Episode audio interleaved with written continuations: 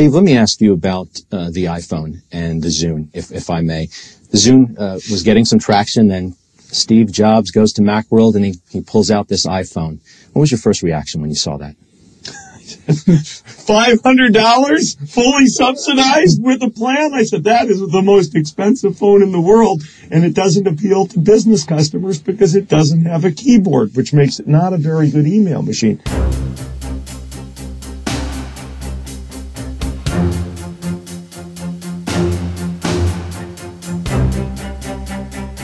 Probablemente sea injusto que se haya reproducido hasta la saciedad este momento épico del entonces CEO de Microsoft, Steve Palmer, prediciendo el fracaso del iPhone, un terminal de 500 dólares que no tenía teclado, decía. Lo digo porque lo cierto es que dos años antes el propio Bill Gates había predicho la muerte del iPod a manos de los smartphones sin ser capaz de darse cuenta de que sería el propio Apple el que lo consiguiera. Pero esta anécdota es una de las que engrosan la lista de los grandes fiascos mm, de reconocidos visionarios. Entre ellas, mi favorita es la de eh, Dick Rowe, el AIR de Decca, cuando el 1 de enero de 1962 rechazó contratar a los Beatles. Le dijo a Brian Epstein que ya se había pasado el tiempo para los grupos con guitarras. El tío una lumbrera, ¿eh? Pero en el mundo de la tecnología también ha pasado a la historia el fundador y CEO de DEC. En 1977 dijo no hay ninguna razón para que alguien quiera tener una computadora en su casa. Solo dos años después, su gran rival IBM rompió el mercado con su computadora personal. Y en el mundo de la comunicación destaca la frase lapidaria de Daniel Sakuk, productor de gran éxito, con tres Oscars a la mejor película en su haber, y ejecutivo de la 20th mm, Century Fox, que predijo en 1946 que la televisión no tendría más allá de seis meses de gloria, porque nadie aguantaría estar mirando a una cajita en casa. Pues bien, hoy en Esto es lo que hay nos preguntamos, ¿está logrando la inteligencia artificial que los líderes eviten estos ridículos?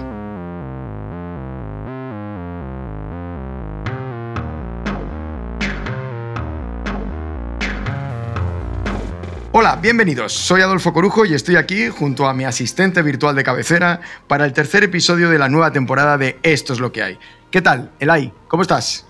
Bueno, la verdad es que no me puedo quejar, aunque tengo la sensación, Adolfo, de que detrás de este interés en que la inteligencia artificial resuelva vuestra incapacidad manifiesta para predecir el futuro cercano, tiene mucho que ver con las ganas que tenéis de poder culpar a una máquina de vuestra documentada habilidad como humanos para tomar malas decisiones. Pero bueno, lo veremos. Hola Julio, ya ves que hay como siempre con las espadas en todo lo alto. ¿Qué tal estás?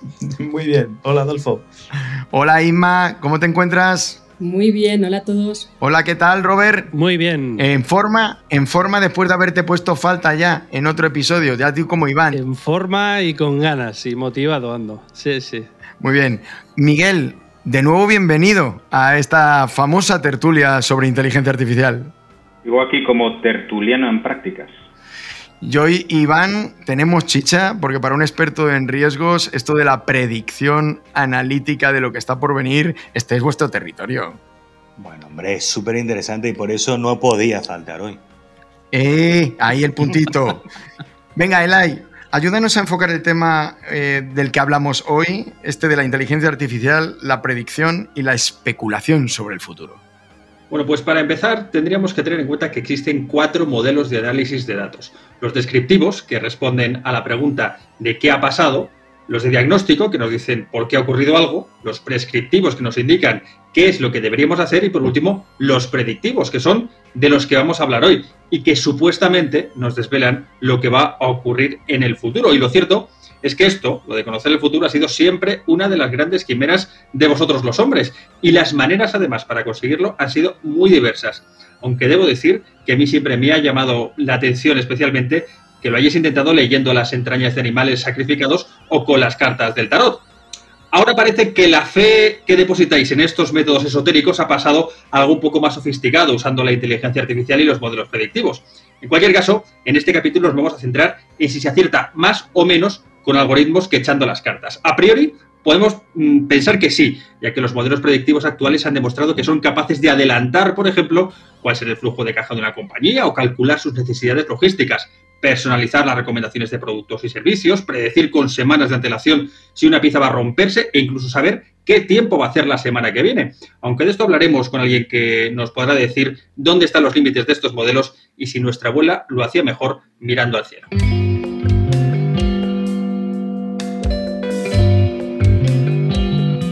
Hola, buenas a todos. Soy Ricardo Torrijo, eh, trabajo como meteorólogo en la Delegación Territorial de AEMET en Madrid, donde hacemos cosas muy diversas de predicción, asesoría a autoridades por contaminación, incendios, informes meteorológicos de todo tipo.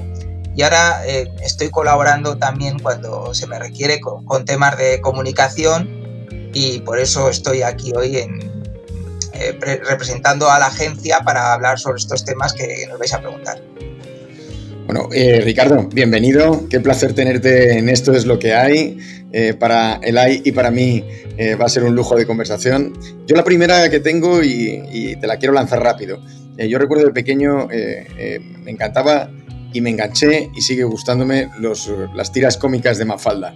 Y había un momento en el que en una de ellas dice Mafalda, qué papelón el de los hombres del tiempo, ¿no? planteándose lo difícil que era predecir qué era lo que iba a pasar al día siguiente eh, en, el, tiempo. La verdad es que esto ha evolucionado mucho. ¿Qué es para vosotros predicción? Cuando predecís el tiempo, ¿qué es lo que estáis prediciendo? Bueno, se predicen muchas cosas, desde las variables eh, básicas que caracterizan la atmósfera, como temperatura, humedad, presión, viento, precipitación, etcétera, hasta otro tipo de de parámetros derivados como la contaminación química de la atmósfera, la, composición química de la atmósfera para hacer predicciones de contaminación, el riesgo de incendios, eh, el índice de radiación ultravioleta, etcétera. Es decir, que es predecir pues un poco cómo eh, la evolución de la atmósfera en, aquellos parámetros y variables que, nos, nos, pueden preocupar, ¿no? Y muy especialmente la labor de los servicios meteorológicos aparte de planificar eh, con seguridad y eficiencia las diversas actividades eh, socioeconómicas en los diversos campos, como la aeronáutica, la, marítima, eh, los transportes, la producción eléctrica, etcétera, tiene una parte muy importante que es la de los avisos. En, ese tema hay una cosa que a mí siempre me ha fascinado y es que he visto que la evolución en, no sé si llamarlo tasa de acierto, pero la fiabilidad ¿no? de las predicciones que hacéis ha cambiado a lo largo de los años. Yo recuerdo que de niño acertar cuando lo oías, te daban aquello del parte del tiempo eh, y lo oías en la radio o en la televisión, las posibilidades de acierto al día siguiente eh, no eran muy altas. Sin embargo, ahora por lo menos desde, mi, desde mi, lo que veo todos los días, ¿eh? esa capacidad de ha mejorado. ¿Cómo lo habéis vivido vosotros desde el punto de vista de vuestra función? ¿Te parece que es más fiable hoy en día y qué es lo que hace que sea más fiable hoy en día? Pues mira, eh, hace poco falleció Pilar Sanjurjo, que fue la primera mujer del tiempo, pero que después de dejar la televisión estuvo muchos años trabajando en AMET y fue mi jefa durante unos años y mi maestra de meteorología y me comentaba que cuando ella empezó en, la predicción, en los partes del tiempo que ella daba en televisión, eh, se pasaban la mayor parte del tiempo diciendo lo que había ocurrido. Pues en, en Coruña han llovido 5 litros, en, pues claro, tenía un poco que predecir. Realmente, em, con el avance de las comunicaciones, el avance de la computación y el avance de la ciencia meteorológica y de la tecnología de observación, cada vez tenemos mucha más información y más fiable y eso hace que apoyados en, modelos de predicción meteorológica y siempre con el criterio experto de un predictor, toda esa información pues hace que las predicciones cada vez sean más fiables. Aunque tenemos todavía el, desafío de las predicciones a largo plazo, que son muy difíciles, y también que en situaciones extremas son más difíciles de realizar porque la atmósfera se vuelve más imprevisible. Oye, Ricardo, yo quería preguntarte, antes trabajabais con, con modelos eh, de otros, pero hace unos años que la EMET decidió elaborar su propio modelo predictivo. Eh, ¿Cuál fue el, motivo de esto y, cuál es la singularidad de vuestro modelo? Bueno, eh, hay, varios tipos de modelos, los globales y los regionales. Nosotros dentro de los modelos globales trabajamos con el Centro Europeo de Predicción a Medio Plazo, que hace predicciones eh, para todo el mundo, ¿no? Y es uno de los modelos, uno de los que está considerado mejor, ¿no? Es, un consorcio del que forma parte España a través de AMET. Eso por una parte. Pero luego, en consorcio con otros países, AEMET siempre ha tenido un modelo más regional. Esos modelos regionales lo que permiten es tener una mayor resolución, ¿no? Y esa es la ventaja de tener un, modelo de, de escala más pequeña. Te permiten una mayor resolución. Tienen sus puntos fuertes y débiles y los predictores que los usan a diario, pues saben en determinadas situaciones cuál es mejor, cuál es peor, porque no siempre aumentar la resolución eh, mejora el modelo. Aumentar la resolución también produce una serie de problemas técnicos, de dificultades, pero es, una gran ventaja contar con los dos modelos para de esa manera pues aprovechar los puntos fuertes de, cada uno. Ahí el, el, caso que a mí también me gustaría aclarar, que yo tengo la duda, es ¿qué porcentaje consideras hoy en día, Ricardo, que es fruto del trabajo que hacen las máquinas que trabajan con esos indicadores que recibís y qué parte es la que añade el análisis humano, la de los expertos en meteorología. La verdad es que mm, quizás yo creo la que tiene más, la que se pone más interés, porque es la que más afecta a la sociedad, son los avisos meteorológicos eh, por los efectos que, pueden tener. ¿no? Todo, en todo se pone interés, pero eso a veces, mm, eh, mm, cuando hay avisos meteorológicos en una sala de predicción puede ser una situación de más estrés, ¿no? digamos que todo el mundo se activa más. Antes hablabas, Ricardo, de, cómo había mejorado, de, pero que sin embargo se seguían produciendo pues eh, eh, errores o inexactitudes. ¿Dónde está el límite a día de hoy en estos modelos predictivos eh, de los modelos meteorológicos? Está avanzándolo mucho, hay mucho avance, hay grandes especialistas en el tema y veremos a dónde podemos llegar. Yo la impresión que me da es que al principio de la modelización, hasta, hasta hace unos años, evolucionó muy rápidamente pero claro, a, mí la impresión del salto espectacular que se produjo em, eh, hace, hace 20 años o, 25, pues me parece que ahora no se está produciendo tanto, pero que seguramente pues iremos, habrá que verlo con, en un futuro cómo va, cómo va, cómo va evolucionando. Esto también es una opinión subjetiva. Igual preguntáis a otra persona y tiene otra visión.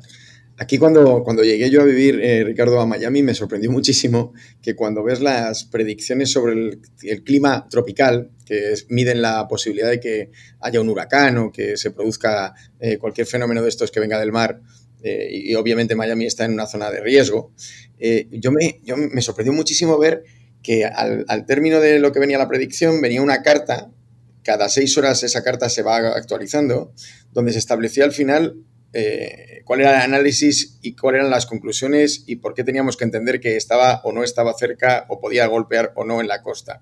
Y ese informe siempre lo firma un meteorólogo. Son predicciones de autor. Entonces yo quería saber si en AEMET tenéis predicciones también de autor, si hay que firmar la valoración de uno de esos escenarios de riesgo o como decías es colegiado y en este caso es la institución la que eh, da un análisis como organización el Centro de Huracanes de Miami es un modelo para todo el mundo de cómo funciona, de buenos profesionales. Algunos han venido a darnos clase a EMET alguna vez. Yo conozco a alguno de ellos y, y, verdad, tienen la, la, costumbre de firmar los partes bueno, pues mm, al final esos partes yo creo que se firman porque, claro, eh, no es una salida de un modelo numérico, es una persona que estudia diversos modelos, estudia diversas posibilidades, es un experto muy cualificado que hace su valoración personal. Nosotros en AEMET, los avisos que son más importantes se toman de forma colegiada, en fin, se informan hasta los máximos jefes y allí más o menos se hace un briefing y se hacen de forma consensuada. Me parece bien una cosa y la otra, todo tiene su parte positiva y negativa, ¿no? Y yo por último, sabes, eh, nosotros en esto es lo que hay, hablamos del impacto que están teniendo las tecnologías como la inteligencia artificial en nuestro mundo. Si tú te tuvieras que escribir tu carta a los Reyes Magos sobre lo que esperas que la inteligencia artificial, lo que te gustaría que cambiara de tu oficio y te aportara, eh, ¿qué sería lo que estarías esperando que llegase, aunque todavía no haya llegado, o ya lo estás viendo, y, pero crees que va a tener mayor impacto y va a mejorar eh, lo que hacéis? La inteligencia artificial que ayuda a hacer mejores predicciones, a salvar vidas, a planificar las actividades y libera también a los trabajadores de labores más rutinarias y más tediosas estaría bien. Pero bueno, también tiene toda esa automatización, esos algoritmos, también tiene su, parte menos bonita, ¿no? Porque a lo mejor yo que he trabajado muchos años en, como predictora, a lo mejor un futuro mi profesión desaparece o tiene muy poco que ver con lo que hacía cuando empecé, ¿no? También tiene su parte un poco menos romántica menos bonita, ¿no? Por otro lado, ¿no? De, que, en fin, es un problema que no solo afecta a meteorología, nos afecta en general, ¿no? Es decir, cuando a medida que las máquinas vayan haciendo más cosas, si los humanos dejamos de trabajar, ¿a qué nos dedicaremos? ¿Qué haremos? ¿Cuál será el sentido de nuestra vida? Cuáles sean nuestros objetivos, ¿no? Pues supongo que irán desapareciendo unas formas de trabajo, unos objetivos, irán surgiendo otras nuevas y irá la sociedad teniendo otras oportunidades, ¿no? Pero a lo mejor siempre se queda uno con la pena o, la melancolía de, cosas del pasado que van, que van terminando, ¿no? Yo creo, Ricardo, que ya te aseguro que vuestra función para explicarnos lo que digan las máquinas va a ser absolutamente necesaria, que esa idea de empatizar como asesor, sabiendo el impacto que puede tener un fenómeno y explicarnos por qué puede tenerlo o qué probabilidad tiene y qué significa, la vamos a seguir necesitando, así que estamos más convencidos de que necesitaremos personas como, como tú, Ricardo, que como las que estábamos aquí ahora mismo, aunque el robot esté live, pues lo seguiremos teniendo, que le vamos a hacer, pero yo probablemente sea el que sea prescindible en esta foto. Muchas gracias, eh, Ricardo, por tenerte con nosotros y ha, sido un placer. Puedes añadir lo que quieras, puedes añadir lo que quieras. No, añadir una broma. Mm, eh, vino a darnos una conferencia precisamente un predictor del Centro de Huracanes de Miami, porque hace unos años nos llegó el resto de un ciclón tropical a, España y tal, y vino a dar una serie de charlas y nos planteó una broma diciendo cuál va a ser el futuro de la predicción meteorológica. Y nos decía, mira, en la oficina meteorológica va a haber un ordenador, una silla y un perro. Dice, el ordenador hace las predicciones y el perro no deja que el metrólogo las toque. Eso es la broma que nos Ixon Ávila se llama, que es un metrólogo ahí del centro de huracanes de Miami que es de origen cubano y como habla bien español, pues de vez en cuando le hemos invitado o le han invitado muchas veces a él. Tiene mucho sentido del humor. Bueno, Ricardo, pues muchas gracias. Nos dejas con esa anécdota. Ha sido un placer contar contigo. Espero que en breve nos volvamos a ver, ¿de acuerdo? Bueno, el placer ha sido mío. Un, saludo. Espero que, os sea de algo de utilidad lo que os he contado, que, que me haya explicado más o menos bien, que no haya dicho muchos disparates. Seguro que no. Chao.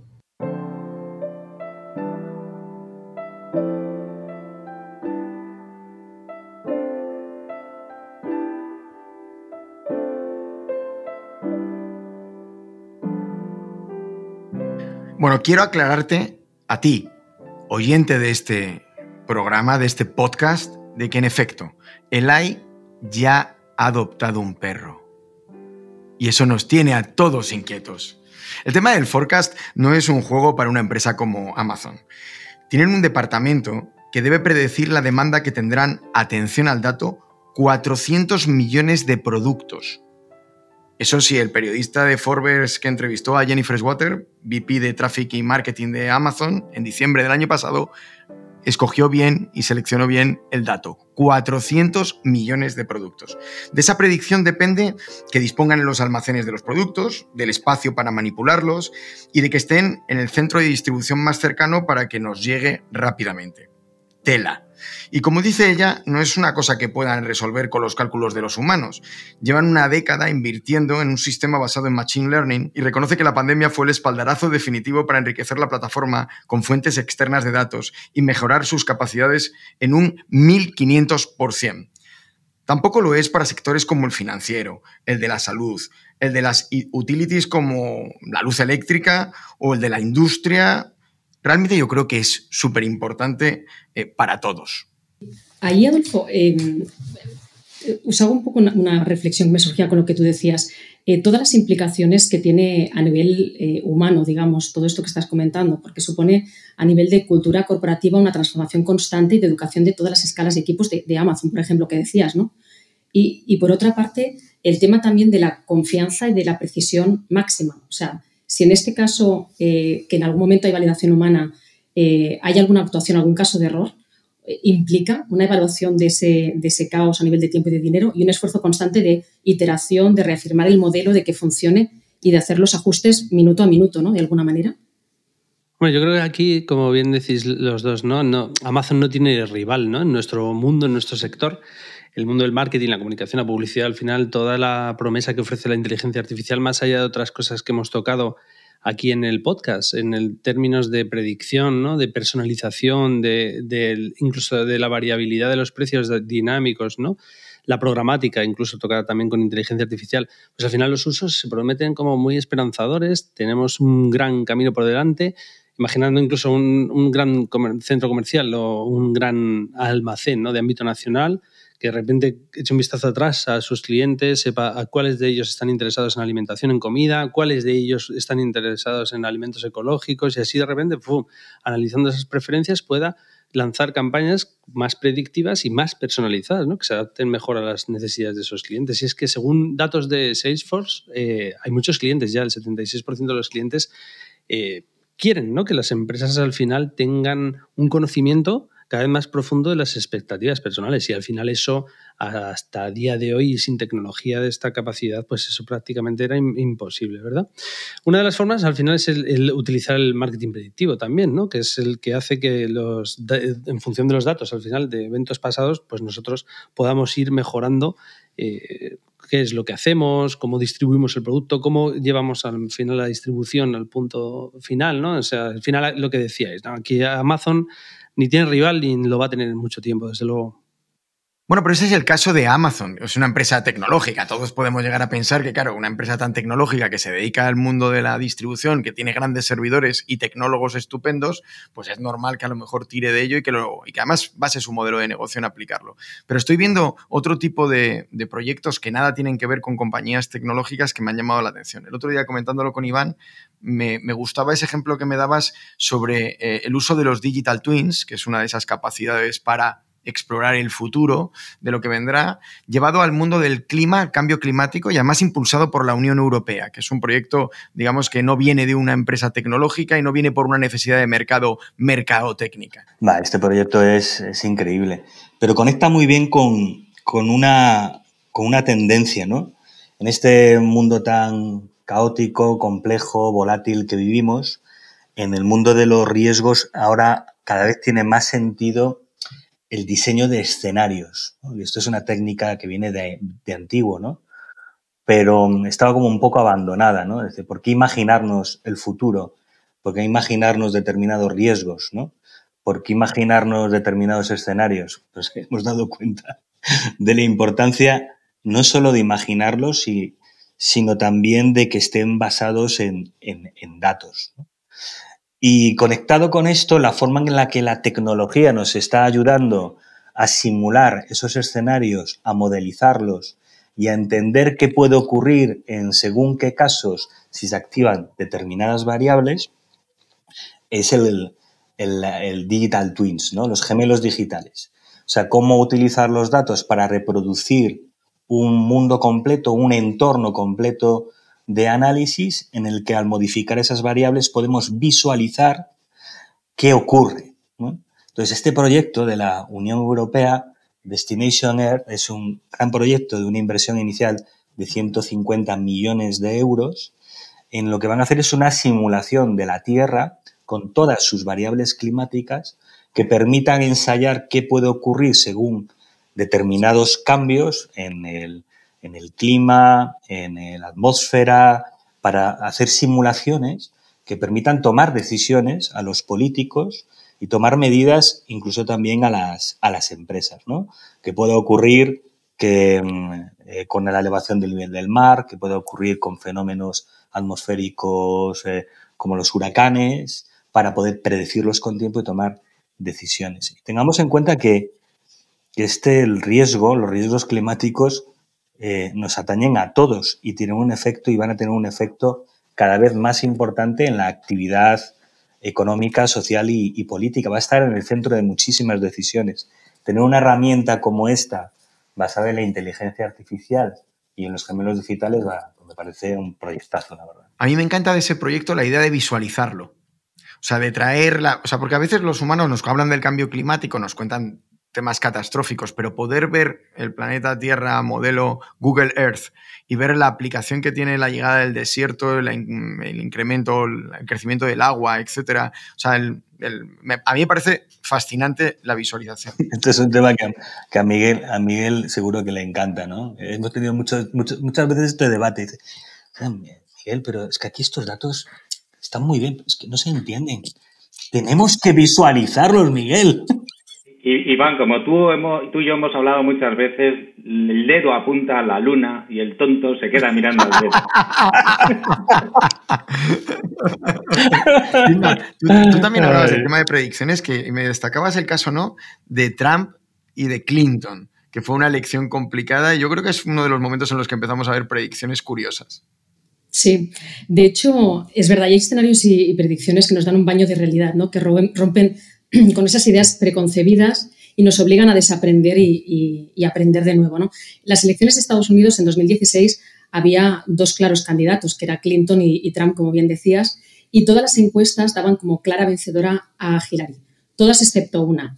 Hubo una herramienta en inteligencia artificial desarrollada para una cadena inglesa que era IT News, eh, que fue la única en predecir la victoria de Trump. ¿Por qué fue la única en acertar la predicción? Eh, primero estaba alimentada por millones de datos que se remontan al momento en que Clinton y Trump fueron seleccionados por sus partidos. Discursos, debates, speech políticos, tweets, millones de publicaciones en redes sociales y, como decías, ese año las redes sociales jugaron un papel decisivo. El segundo punto es porque enseñó al algoritmo a interpretar el sentimiento, el tono y la emoción de todo ese material que devoraban de los candidatos. O sea, más allá de los mensajes, su imagen, su performance, y por primera vez se usaba para predecir el comportamiento de los votantes. ¿Qué hizo ganar a Trump? Pues las fuentes decían que la personalidad de Trump era más agradable, más empática. Eh, para la gente, por lo menos. Bendito, bendito algoritmo. Bendito algoritmo, pero fíjate que, claro, la campaña era súper agresiva, pero no era la percepción que, tenía la gente. Y en cambio teníamos a una Hillary Clinton muy preparada, pero la percepción era de que era muy fría y era muy impostada. ¿no? Entonces, la diferencia, como muchas cosas en esta vida, fue el volumen y el tono, con la repetición constante de palabras como amo a mi país eh, o volvamos a hacerlo grande, dio, digamos, a los votantes Trump la sensación de que los entendían y de que se preocupaban por ellos. Aquí la inteligencia artificial lo que hizo es ofrecer hechos a una escala impresionante y con mucho más detalle que una simple encuesta. O sea, dejaba de tratarse de qué votarás por cómo te hace sentir el candidato o el tema electoral, ¿no? Y la inteligencia artificial además pudo predecir lo que tantos seres humanos no pudieron ver en lo que respecta a algo tan impredecible como votar en una elección, ¿no? Pero Inma, te tiene que faltar una variable ahí. El sistema ese, la variable fundamental debía ser, ¿no será que Trump encargó esa predicción? Pues mira, no, ahí os puedo, os puedo contestar porque justamente esta anécdota la sé porque yo estaba en la empresa que desarrolló el sistema de inteligencia artificial. Toma, toma, Julio, toma, Julio, toma. Gracias por la pregunta. No, pero sinceramente en ese caso fue, de hecho no partió como tal, partió simplemente para ver cómo iban las elecciones y rascando el dato pudimos conseguir tener la, predicción de que Trump iba, iba a ganar. Si, eso lo llevamos al mundo del marketing, la importancia de la predicción y de lo preconcebido. ¿eh? Leía en un artículo eh, que en Minneapolis, hace unos años, eh, en una tienda llamada Target, entró un padre y al entrar en la tienda, muy malhumorado, exigía ver al responsable del establecimiento y le dice, mi hija ha recibido esto en el correo. Y era una publicidad de ropa de premamá, de muebles para habitaciones de bebé. Y el padre, pues obviamente se quejó, ¿no? Y dijo, bueno, mi hija va al instituto, ¿cómo que le mandáis descuentos para ropa de bebé? Muy fino, muy, muy fino el target, ¿eh? Muy, fino. Muy fino el target.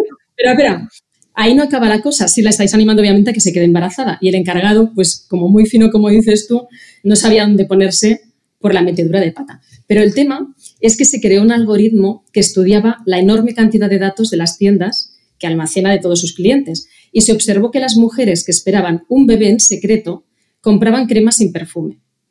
Cuando a los pocos días el encargado llama al padre y le pide disculpas para recompensarle, el padre le dice, mm, perdón, parece que en casa ha habido una actividad y la niña sale de cuentas en agosto, le debo una disculpa. Pues espera, ah. una actividad. Y le invitaron a la boda.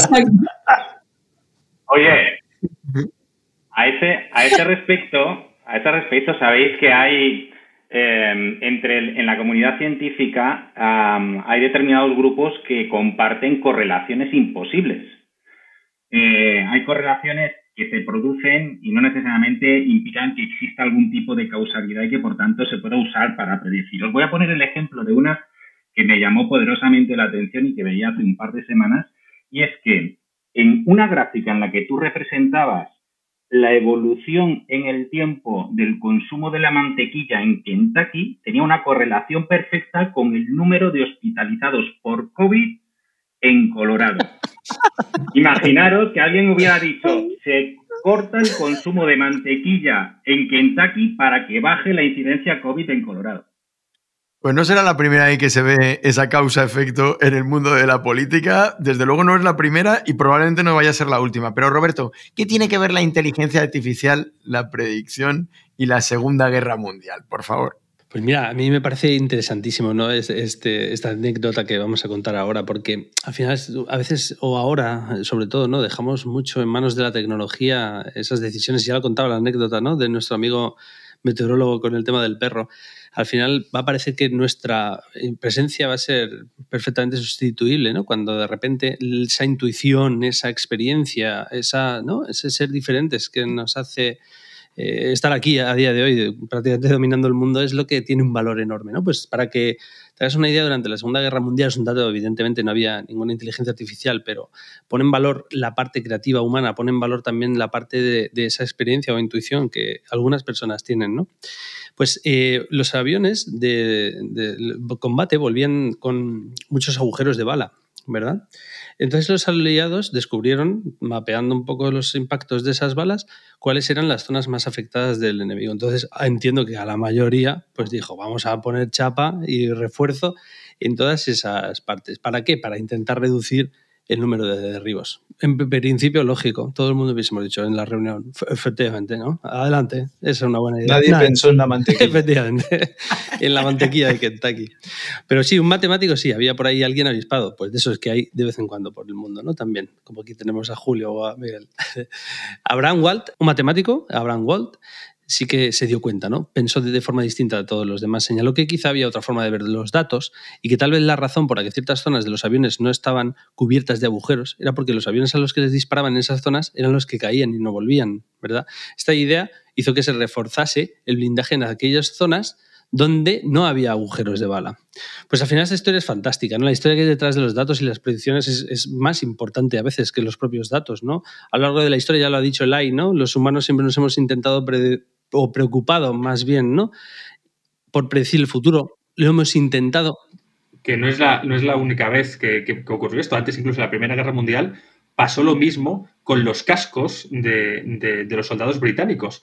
Eh, en, el, en, el, 1916 empezaron a utilizarse los cascos, no querían utilizarlos además porque decían que no servían para nada, y uno de los argumentos que utilizaron fue hacer una estadística de la cantidad de soldados que llegaban a los hospitales con el casco. Que decían, obviamente, porque antes no iba ninguno. Pues cuando se te daba en la cabeza te moría directamente. Efectivamente. Pues ese es, el punto interesante, ¿no? Al final lo que estamos hablando es la predicción, el, tema del forecasting, ¿no? Que a día de hoy está tan de moda, el diseño de futuro, es el todo esto, ¿no? Que es algo que siempre ha estado con nosotros. A mí hay una frase que me encanta de Woody Allen, ¿no? Que dice que es lo siguiente. Dice, me interesa el futuro porque es el lugar donde voy a pasar el resto de mi vida, ¿no? Y es verdad. Eso es lo que, nos pasan todos nosotros. Ahí también nos recomiendo a todos los oyentes, a todo el equipo, ¿no? echarle un vistazo, entre otras millones de producciones, a un artista francés que dibujó muchísimas postales, que se llamaba Jean-Marc Coté, ¿vale? Él, pues, hacía postales pues, de todo tipo. Mira, os cuento algunas que tengo. Hay una imagen muy interesante que tenemos a los alumnos en pupitres, tal y como están a día de hoy, vamos, eh, no tiene ninguna comparación a otra forma distinta. Y hay un hombre metiendo conocimiento en una máquina a esa máquina están conectadas las cabezas de los alumnos y otro que le da la manivela le va generando el conocimiento. ¿no? A día de hoy la escuela prácticamente ha cambiado poco o nada. ¿no? Sí, aprendía poco, el de la, manivela, el de la manivela sobre todo. El de la manivela era el becario. Ese era el becario. por, desgracia. O también imaginaban una granja con una máquina a la que, y que esa máquina era la que iba soltando el pienso a los pollitos. ¿no? Hay cosas que sí, a veces se han cumplido, otras evidentemente no. Pero bueno, eso es lo que ha pasado siempre. ¿no? Al final, esas predicciones suyas, como de tantos otros, pues algunas veces han cumplido, otras veces no, no, han, no han fructificado, ¿no? Tampoco. o, por ejemplo, no ha habido muchas veces en la historia y además lo veíamos cada vez más reciente, ¿no? Para el año 2000, 2000 y pico ya iba a llegar los coches voladores y al final lo que tenemos son las calles llenas de patinetes por los que te vas tropezando cada dos por tres, ¿no? Al final es un poco incongruente, pero bueno.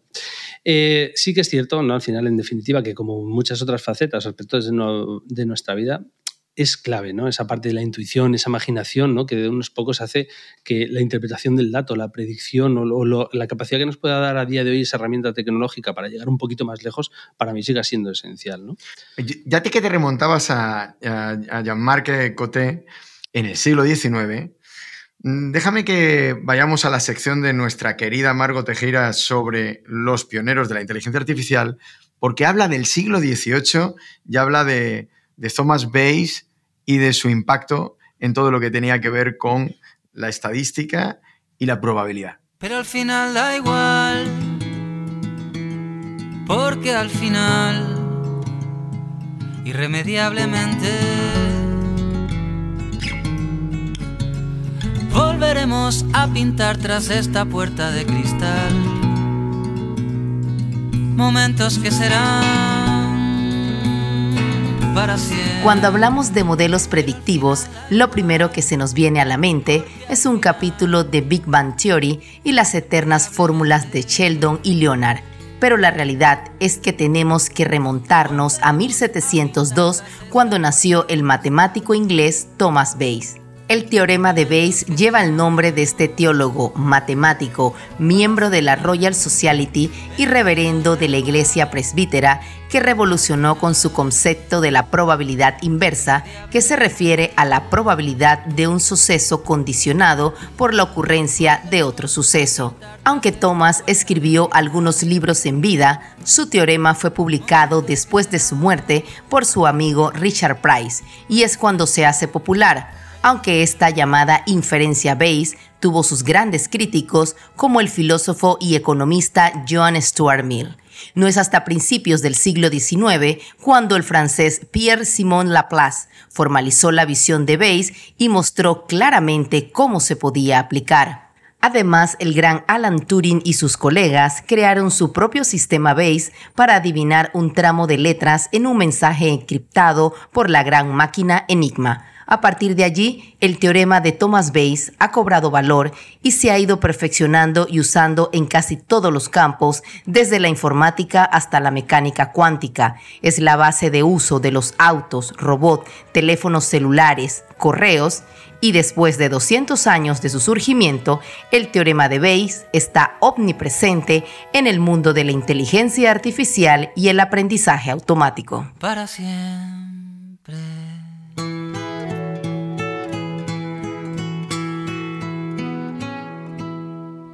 De, científico a científico de la inteligencia artificial.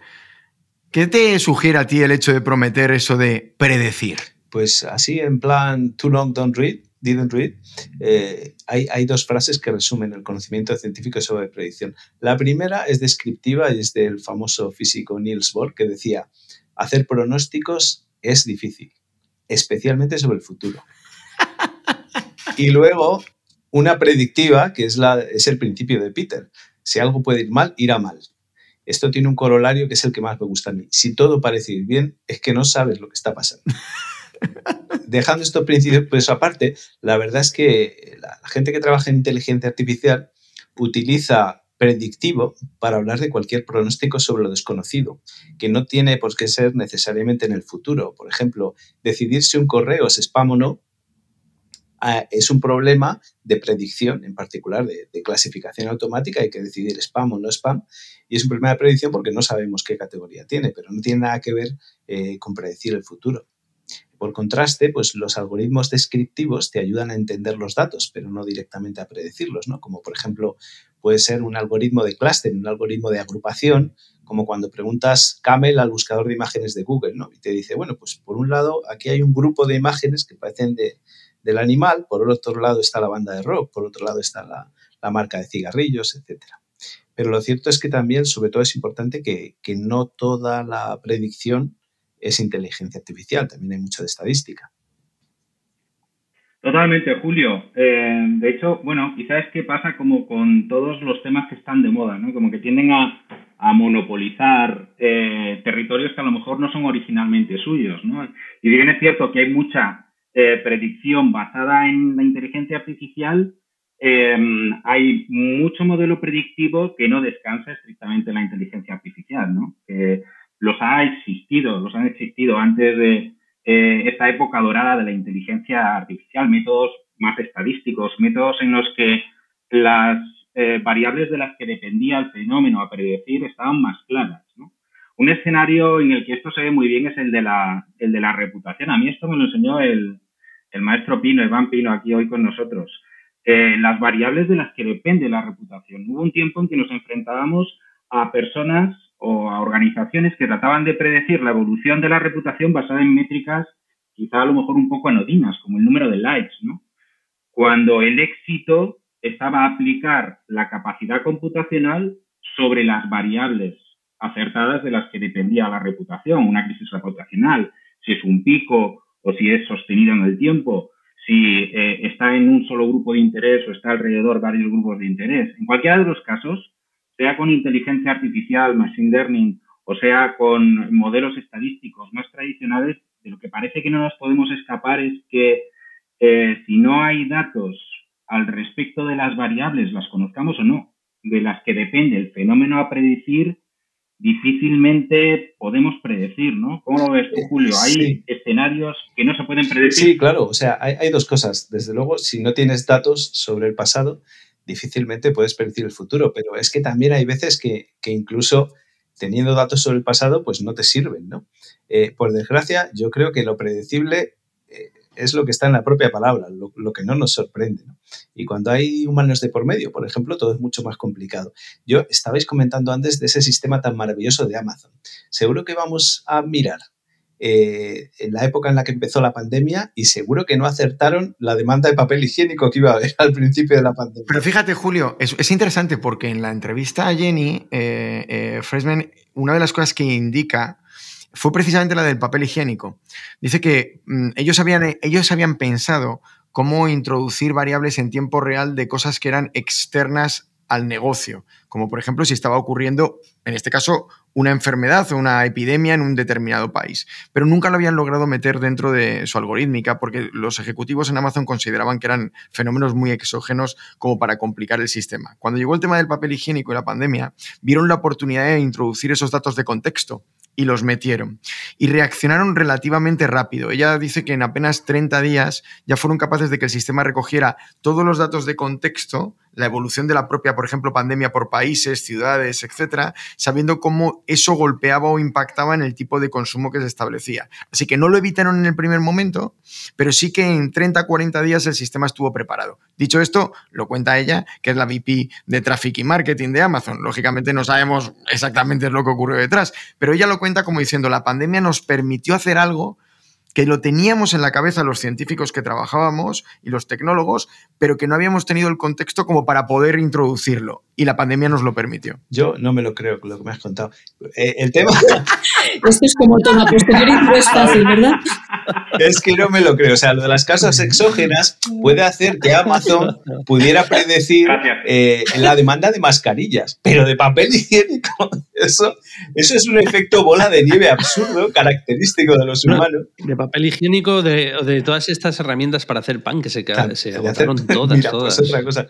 Yo eso lo veo, lo veo difícil. ¿eh? Mira, eh, ¿sabéis lo de este analista de bolsa que explicaba así la diferencia entre la bolsa y el otoño? Él decía, es imposible que te asomes por la mañana o mmm, mires por la ventana una mañana de otoño y resulte que justo todas las hojas de los árboles hayan caído de forma perfectamente apiladas en columnas. Eso no es posible. Y él decía, bueno, pues en bolsa esto ocurre de vez en cuando sucesos descabellados que son absolutamente inexplicables, que dependen, entre otras cosas, de que hay humanos por medio, efectos pánicos, efectos subidones. Y entonces esto ocurre, de vez, de vez en cuando te montas una crisis como la del 2008 y es como si en modo otoño te levantas un día, miras por la ventana y están todas las hojas apiladas en columnitas por puro azar. De hecho, él decía eh, que, que en su gremio, en realidad, nadie tenía ni idea ni sabía hacer este tipo de predicciones y que lo que llamaban gurús eran gente que había tenido suerte. O sea, tú empiezas con mil gurús o mil predictores de bolsa. Eh, al año siguiente la mitad han palmado porque era puro azar y te quedan 500 y al año siguiente 250. Total, que pasan 8 años y tienes un gurú que lleva 8 años prediciendo exactamente lo que ha pasado en bolsa. Han quedado 4, pues esos son unos super gurús. Y él decía, no, son gente que ha tenido suerte. O sea, por estadística al final iba a haber 4 tíos que habrían acertado por pura casualidad. Y, y, pienso también, por eso eso me hace pensar en lo que hemos comentado, ¿no? del sistema que predecía la victoria de Trump. Igual simplemente por, por puro azar, alguno tenía que acertar. ¿no? Si había 80 sistemas prediciendo, pues alguno tenía que decir que iba a ganar el que parecía más cuidado con el tema Cuidado con el tema de Trump, porque en 24 horas yo me encontré con casi 200 amigos que me aseguraron que ellos habían predicho la victoria ¿Ves? de Trump. Lo que pasa es que debió coincidir, lo que pasa es que debió coincidir que no hablé con ellos. O sea, eso pasó en 24 horas más tarde. Es como los economistas que son fantásticos prediciendo, pero siempre ha pasado, nunca, nunca futuro.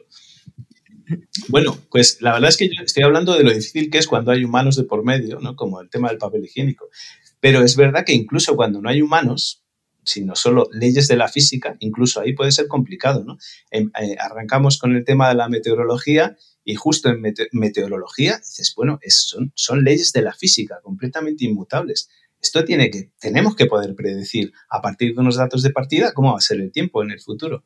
Pero es verdad que, en este caso el problema es que hay muchísima complejidad y un, fenómeno que, le puso nombre un meteorólogo Lorenz, lo llamó un sistema dinámico caótico.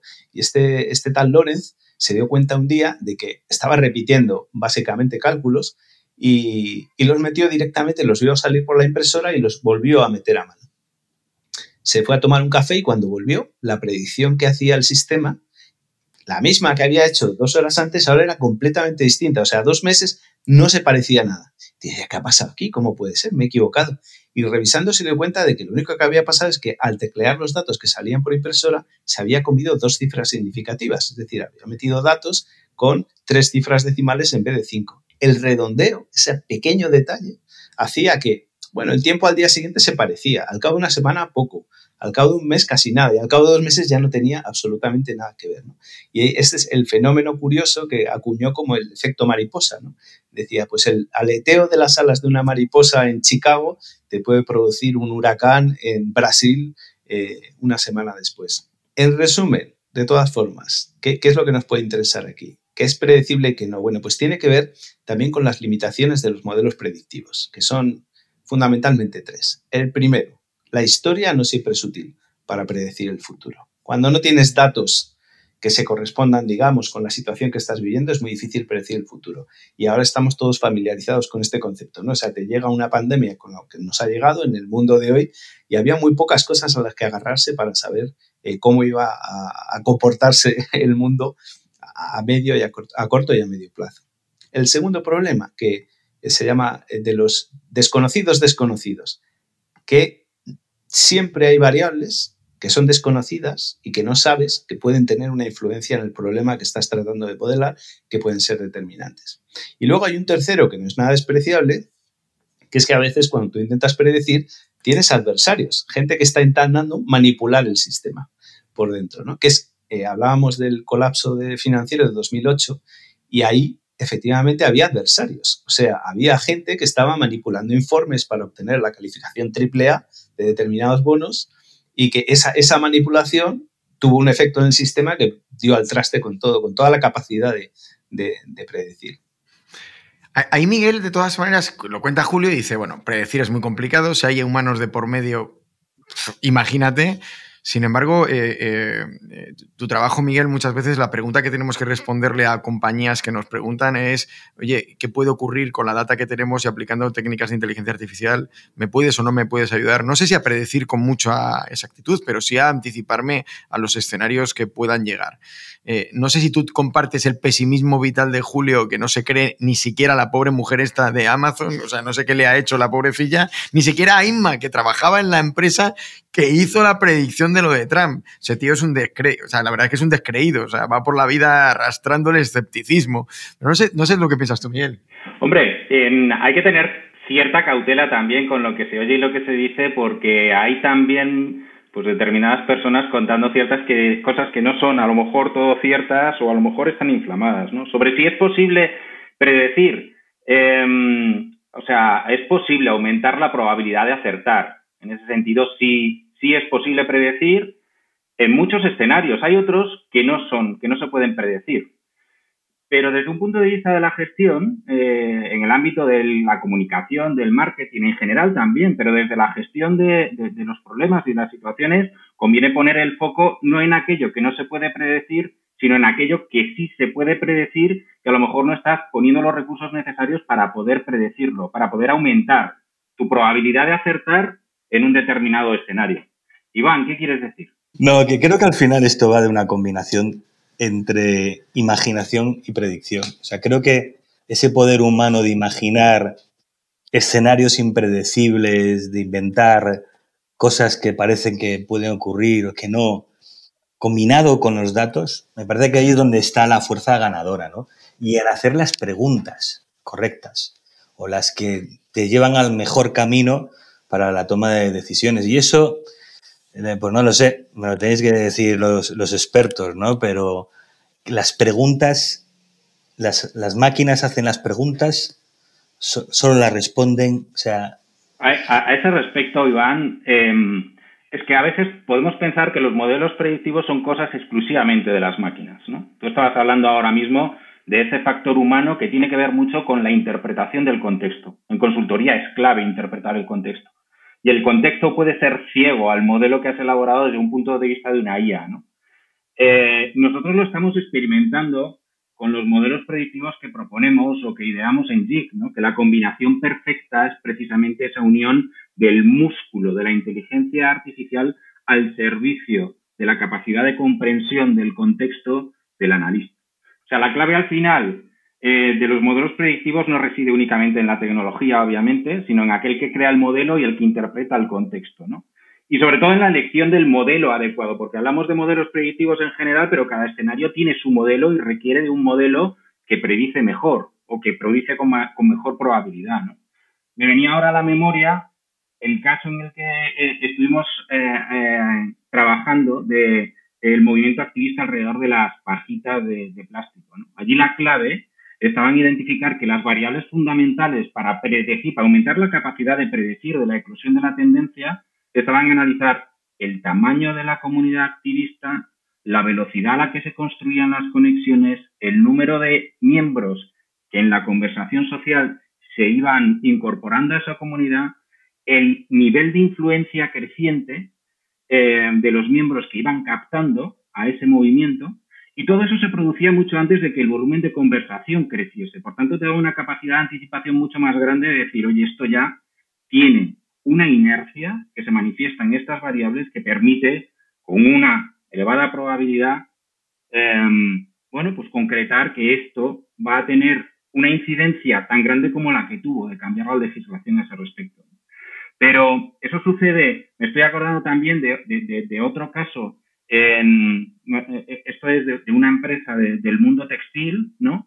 En el que analizando la conversación eh, social en el día a día, lo que se llama el, el, social listening típico, donde hablas de lo que se ha conversado ese día, había una temática que nunca era la protagonista. Y sin embargo, estaba latente en la conversación. Y sin embargo, veíamos que afectaba a todos los grupos de interés. Y sin embargo, veíamos que poco a poco iba incorporando cada vez a miembros de mayor nivel de influencia. ¿Y hablaban de qué? Pues hablaban de una cuestión de tallaje.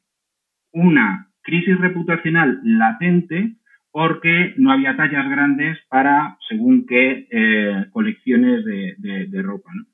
Eh, y ahí otro modelo no habría podido permitirte identificar que el riesgo reputacional no estaba en lo que se decía al día a día, sino en esa conversación latente. ¿no? Y luego, por, por contaros también un, un, caso que fue muy divertido de trabajar, ¿no? Estábamos tratando eh, en, en, el equipo de innovación de JIC tratar de ver cuáles eran los patrones comunes que se reproducían en los trending topics en la conversación social, ¿vale?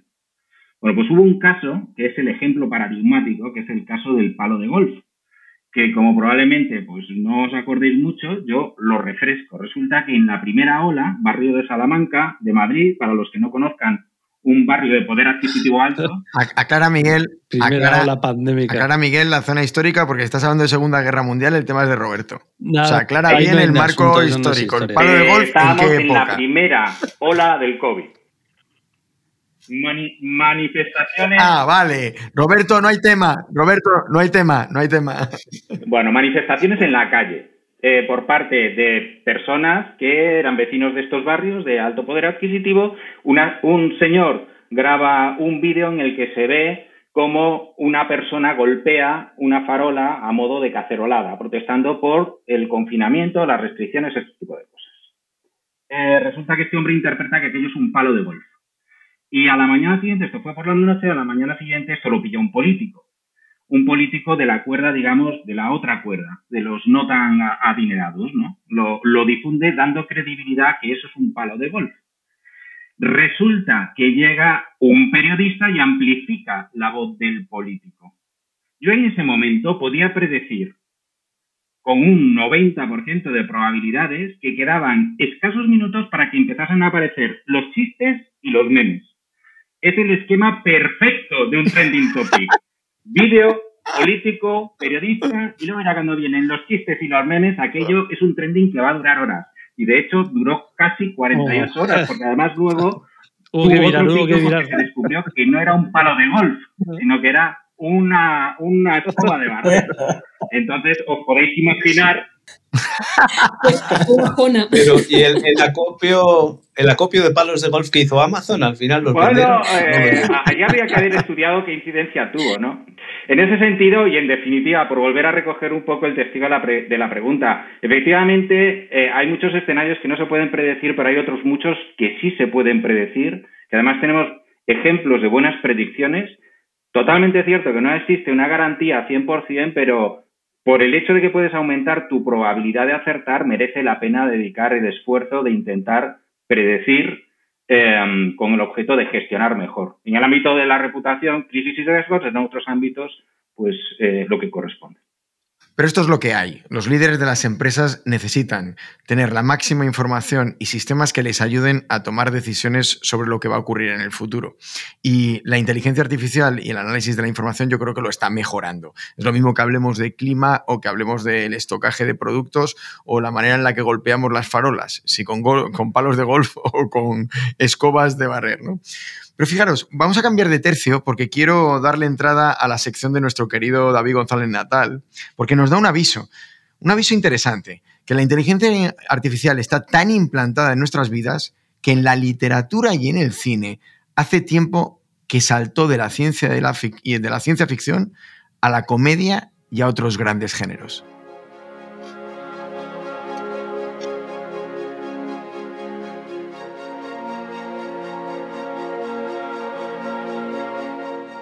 Estamos acostumbrados a asociar a la inteligencia artificial con un género como el de la ciencia ficción. Sin embargo, a medida que esta realidad se cuela cada vez más en nuestro día a día, se vuelve también más habitual encontrarla en casi cualquier ámbito, desde la comedia hasta el drama, en universos que no nos resultan tan lejanos. Es en este espacio, el de lo familiar e inquietante, en el que más abundan las tramas sobre el uso que grandes corporaciones tecnológicas podrían estar haciendo de estas nuevas capacidades. Así ocurre en Kimi, el último thriller de Steven Soderbergh, en el que la empleada de una empresa de tecnología que sufre agorafobia descubre un crimen mientras escucha grabaciones al azar de un asistente de voz. Kimi es heredera tequi del cine de conspiraciones que tiene en su nómina títulos clásicos como La conversación de Coppola o The Manchurian Candidate. La película de Soderbergh entronca también con algunas lecturas recientes de los miedos tecnológicos que nos asolan, como el de la suplantación de identidad, que refleja la película Cam, o las tramas de ciberseguridad de la serie de culto Mr. Robot. Una de las lecturas recientes a recuperar sobre el mito de los gurús tecnológicos y el poder que acumulan estas grandes empresas es la que realizó Alex Garland en la serie Devs, creando un rompecabezas plagado de dilemas morales. Y en un tono completamente diferente, pero igualmente agudo, las seis temporadas de Silicon Valley nos llevan por un panorama inquietante pero lleno de carcajadas, el de las compañías florecidas en San Francisco y sus dinámicas de poder aunque hay que decir que a la hora de generar inquietud, nada como la realidad, en concreto la que refleja el documental The Great Hack, que narraba el escándalo de Cambridge Analytica y todas sus implicaciones legales y éticas.